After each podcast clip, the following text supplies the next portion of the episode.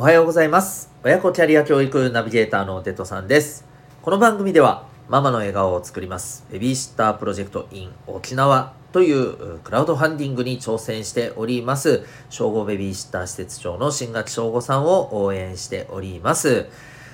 沖縄のママさんの子育てを少しでもね、えー助けたい。そしてママさんが自分の時間も作れて生き生きしてもらいたい。まあ、そんな思いでですね、沖縄の子育てに貢献したいという熱い思いで精力的に、えー活動されておりまして、えーそしてベビーシッターをですね、一人でも多くの方に、えー広めたい、届けたいということで、えークラウドファンディング、今、えー挑戦されていらっしゃいます。あとですね、15日、えーと、期間がね、15日となっております。えー興味ある方はぜひですね、えー沖縄ママベビーシッターで検索いただけましたら、このクラウドファンディングへのリンクがトップに出てきますので、えチェックの方よろしくお願いいたします。応援いただけたら本当に本当に嬉しいです。よろしくお願いします。それでは改めまして1月30日日曜日でございます。えお聞きいただいている小中高生、そして保護者の皆さんいかがお過ごしでしょうか？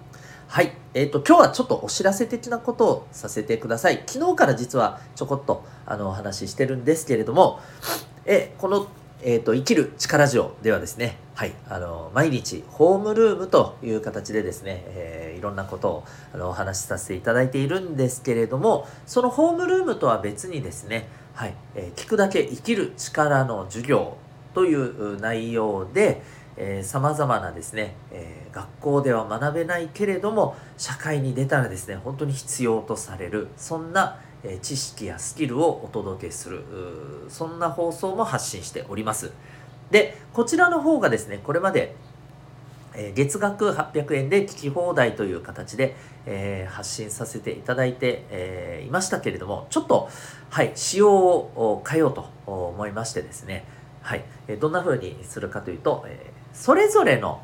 あの内容をですね120円で、もっとお手軽に購入できるようにさせていただこうかと思いました。また内容もですねはいあのもう少しボリュームを厚くしましてですね、なので内容はえーとってもねより皆さんがこう、え実践しやすいようにですねちょっと細かくお話をさせていただきつつですね、えーそして、えー料金の方はより、えーお求めやすくと LINE スタンプよりもね、えー安い値段になってるかと思いますんで、えーぜひですねあのーご活用いただけたらなというふうに思っております。あの内容としてはですね、えー自主学習の方法だったりあるいは、えーまあ、友達やですね、まあ、もちろん将来にもつながっていくこの人間関係が楽になるための心理学の知識や、活用方法だったりですね。それから、えーまあ、これはあの今もそうですし、えー、と将来もそうなんだと思うんですけども、え皆さんが取り組んでることね、これから取り組むこと、え仕事だったり、まあ、勉強だったり夢だったりね目標だったり、えこういったことで本当にですね、まあ、あの目標をしっかり達成して自分の、え望んでる結果をね手に入れるためには、まあ、どんな考え方行動というものが大切なのかということをですねあの具体的にじゃあどう身につけるかという方法ですね全部あのもう生活にこういうふうに、えー実践していきましょうこんなふうに身につけていきましょうというあのところに、えーもう特化したですね、えー内容としてお送りしていこうと思っております。えーぜひあのこちらの方も冒頭の何分かですね聞けるような形で発信してまいりますので、え今度の週明けからですねその形で発信していこうと思いますので、え気になる方はぜひチェックしてみてください。それではホームルーム始めていきたいと思います。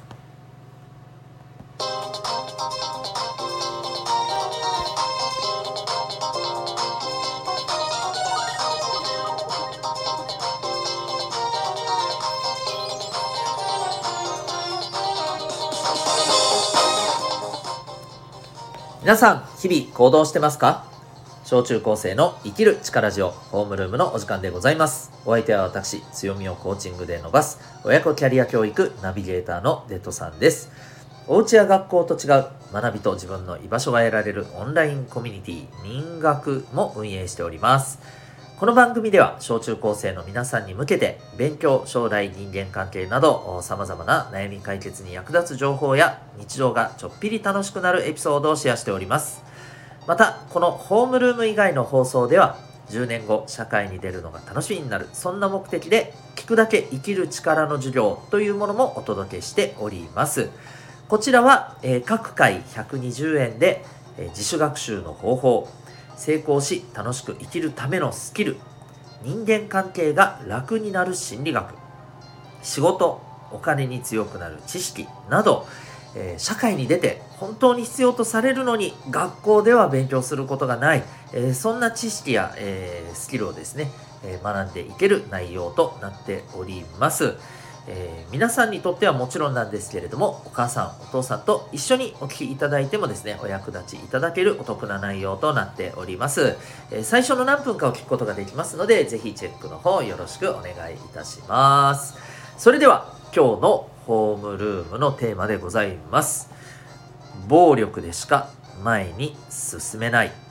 というテーマでお送りしていきたいと思います。はいちょっとタイトルが不穏な感じでございます。今日は何ていうか少しねあのー、明るくはない話になりますけれども大事なことなので、えー、ぜひお聞きいただけたらなと思っております。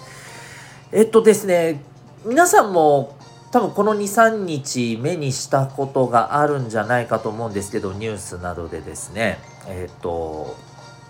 あの高校生の、えー、子がですね、えー、電車内で喫煙してる、まあ、もう少し年上の若い、え、男性にですね、まあ、注意をしたと、えー、車内で、え、電車内でね喫煙、えー、するのはダメですよ的なねことをおそらく注意したと。えー、そしたらですね、まあ、暴力を振るわれて、えーと、顔面を骨折するっていうね結構、えー、ひどいね怪我をあの負わされたというね事件がありました。はい、これを気になった方いらっしゃいますかね？うん、でまたですね一方ではこれつい最近なんですけれども、えー、これは沖縄になりますよね。えっ、ー、と高校生ぐらいの子たちがですかね、えっ、ー、と警察署に、えー、石を投げた。で、まあ、ガラスを割ったりとかね。いわゆる、まあ、警察署に対して、まあ、ちょっとした暴動を起こしたと。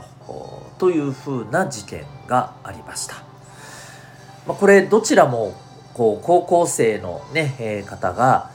まあ、加害者だったり被害者だったりみたいなねあのそんなえー、事件なわけですけど共通することはそう今日のテーマでもお話してる暴力なんですよね。であの、これ、まあ、事件の詳細等っていうのはまたね見ていくといろいろねいろんな事情があるみたいでなんかこうそれこそどっちがいいとか悪いとかあのどっちに、えー、非があるとかないとかそういうことっていうのはまたいろんな視点があると思うんですよ。でただ今日お伝えしたいのはですねそういうことではなくて、まあ、タイトルにもあるようにですね、えー、暴力でしかこう何て言うのかなことを解決できない前に進めないってなるのはうんなんかやっぱとっても残念だなって思うしあのそれってもう何て言うかちょっと言ったら悪いですけれども、えー、動物と一緒じゃないですか。ね殺し合いしかできないみたいなね。うん。やっぱり人間なので人間力で戦ったり立ち向かったり向き合ったりすることがねやっぱり大事だと思うんですよね。で、えー、僕が思うにこれあのじゃあ僕がこんなこと言ってますけど暴力を振るったことがないか。えー、もちろんあのないわけはないわけであの喧嘩の一つや二つもしたことありますよ。うん、であのそういったこともちょっとね思い出した時に暴力でしか前に進めない時ってこれどういう時か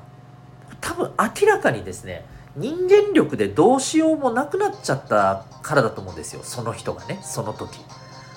わかりますか？コミュニケーションだとか、え、こういうふうに、え、やっていこうとかその知恵や知識を使ったえ、いわゆる人間だからこそ持っている能力で、え、やっていくことができなくなった。だからもう最終的に、え、相手を叩き伏せる。場合によっちゃ、え相手の存在を、まあ、抹消するっていうね、えそういうやり方でもってしか、もう、あの前に進めなくなってしまったからそうしてるわけだと思うんですよね。いいか悪いか別として。うん。でもそれってやっぱり、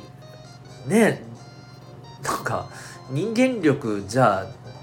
低いんですかみたいな、うん、その時のそれを前に進めるための人間力を持ち合わせてなかったのかなっていう風な気がするんですよね。えもしくは、えー、人間力で解決していこうっていう風な、思考が、まあ、どちらかというとまだ働いてないという、うん、逆に言うと暴力で進むことが人間力だと思っちゃっているみたいなね、えー、そんなところもあるのかなっていうふうに思うんですよ。この暴力を振るうっていうところに行動に至った、まあ、その方々の心境って。うん、で結局それやったところでじゃあ待ち受けてることは何かっていうとやっぱり僕らこう社会とか法とか、えー、ルールの中で生きてるわけじゃないですか。でそれである以上、えー、暴力を振るって、えー、その相手を傷つけるということになったら、まあ、当然のことながらまた法にのっとって、えいわゆるこう裁かれていくっていうことがまあ待ち受けているわけじゃないですか。現に、え、この、えー、電車内で、え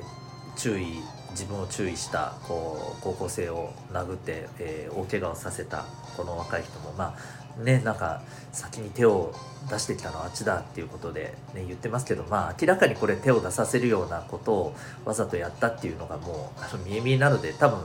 えそこら辺認められないと思うんですけどまあそれはいいとして、はい、あの結局のところはえっ、ー、とま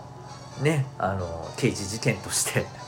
はい裁かれるわけですしそれなりのま、時間的金銭的もろもろの代償が彼には待ち受けているわけですよ、まあ、社会的な制裁も残念ながらあるでしょうね、うん、だし、まあ、この警察署に石を投げた高校生の子たちもですねやっぱりしかるべき、うん、それなりの代償を負うことになるわけですよ。自分が暴力を振るって前に進もうとしたっていうことによってですよ、うん、それってなんかもったいないじゃないですか。っていうことをねやっぱ考えた時にうん、僕らはやっぱり人間力をどう磨くかっていうところが大事だなっていうふうに思うんですよね。うん、もちろんね本当に本当の最終で、えー、暴力というものでしか前に進まないあるいは自分を守れない時もあるとは思いますこれは。だってそういうあの実際社会ではそういう状況って起きてるわけじゃないですかそれこそ戦争とかですね、えー、あるいは戦争中の中でのこの生き延びるためにっていう、えー、場面とかでは結局そういうふうになるわけじゃないですか。現実としてね、うん、だからまあもちろん暴力というものが100%悪だとは思わないんですよ僕は。あのどうしてもそうしなきゃいけない瞬間もあると思ってます。でも今日お伝えしたいのはやっぱそれは最後に取っとけよと。極端な話今回のような2つの事件の場合で言ったらいやいやそうじゃない方法で前に進むやり方できたでしょういくらでもってやっぱ思うわけですよね。ということで、えー、ぜひですね皆さんに学んでいただきたいなと僕自身も学ばなきゃいけないなと思うのは暴力でしか前に進めないっていうような状況が、まあ、基本起きないように人間力を磨くことそれが大切なんじゃないかと思いますという話で、えー、ございました。えー、私、デトさんが運営しております、えー、オンラインコミュニティ民学というものがあります。えー、24時間使える Zoom での自習室、え頑張った分、えポイントがあり、えご褒美があったりします。また、あのところどころで私も入ってくるので、え勉強でわからないことや困ったこと、勉強以外のね、相談事などもですね、ありましたら、あのそこでね、え受けることも、えできます。そして、え週に1回、生きる力の授業ということで学校では、えー、勉強することができない。でも社会で、えー、楽しく生きていくためには必要な、えー、知識やスキルをですね、え毎週学んでいく授業がございます、え次回はですねなんか自分のあの幸せに生きるって一体何だろうねみたいなことをですね、はい、徹底的に分解してみようみたいなそんな内容で、えやっていく予定でございます。体験もできます。気になる方はですね、えこのコメント欄にウェブサイトへのリンクがありますのでチェックしてみてください。それでは今日も心が躍るような学びの瞬間たくさん掴んでいくために行動していきましょう。親子キャリア教育ナビゲーターのデトさんがお送りしました。ではまた明日。